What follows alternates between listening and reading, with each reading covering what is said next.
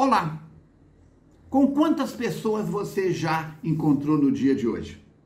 Ah, Falcone, eu acabei de acordar, estou assistindo essa gravação sua. Ok, no dia de ontem, quantas pessoas?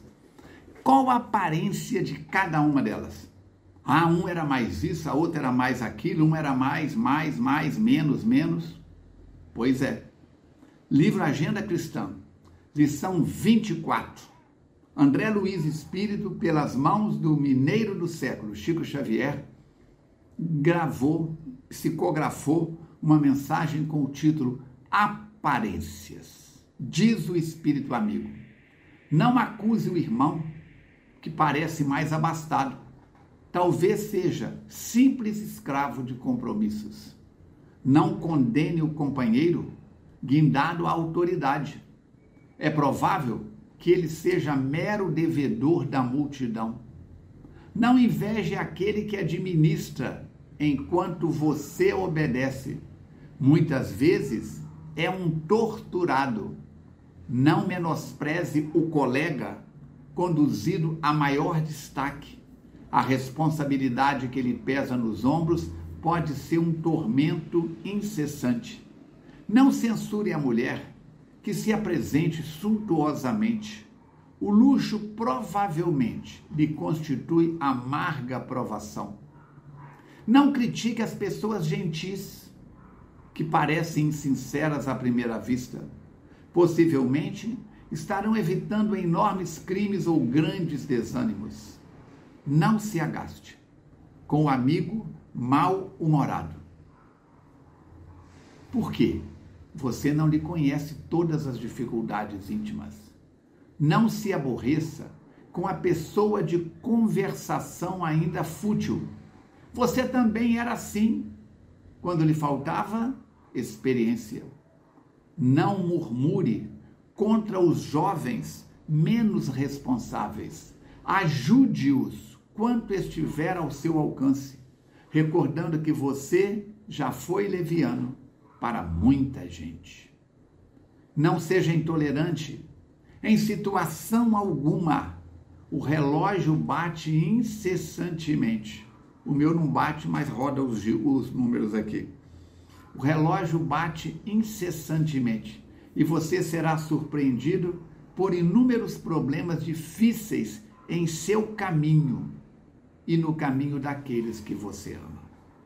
André Luiz está nos alertando que na longa estrada da vida, como a música diz, todos nós enfrentamos acertos e desacertos, provas, expiações, exames, avaliações Caímos em contradição quantas vezes?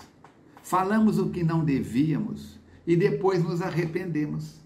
Deixamos de falar o que devíamos e depois nos cobramos. Eu deveria ter esfregado na cara de Fulano umas verdades. Fico culpando pelo que eu não disse. Eu não deveria ter falado com Ciclano aquilo que eu falei. Passei dos limites. Ficamos nos cobrando pelo que falamos.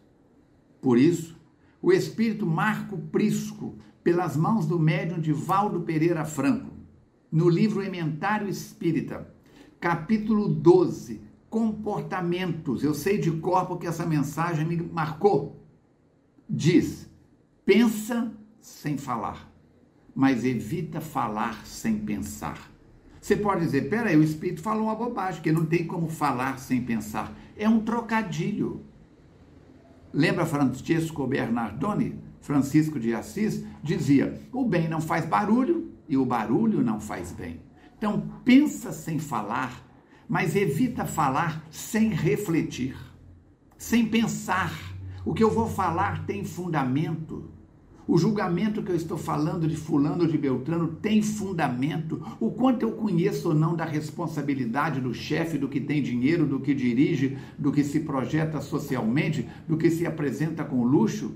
Eu não sei os dramas íntimos. Você olha para Miss Brasil, olhando a casca, periferia, anatomia, é uma mulher, segundo os padrões de beleza do século XXI, de beleza acima da média. Mas não sabemos as dores os dramas que ela pode ou não trazer na alma. Quem viu Marilyn Monroe deslumbrando os Estados Unidos e a cinematografia com a sua beleza e a sua arte, não podia imaginar os dramas que ela, tem, que ela trazia dentro dela. Eu aconselho você a ler também de Divaldo Franco o livro Estante da Vida, onde Humberto de Campos vai entrevistar Marilyn Monroe no além. É muito interessante. Por isso, a lição de hoje, intitulada Aparências, eu termino com essas palavras. Cuidado, prudência. As aparências enganam. Já diz o ditado, abre aspas, nem tudo que reluz é ouro. Fecha aspas. As escolhas de Ló não foram erradas aos seus olhos, mas ao seu coração.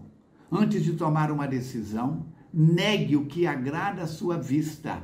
Cuidado, enganoso é o coração. Precisamos pensar nisso. Como diziam os antigos, devagar com andor que o santo é de barro. Prudência e água fluidificada só faz bem. Pensa nisso. Um grande abraço, saúde e paz. Obrigado pela companhia.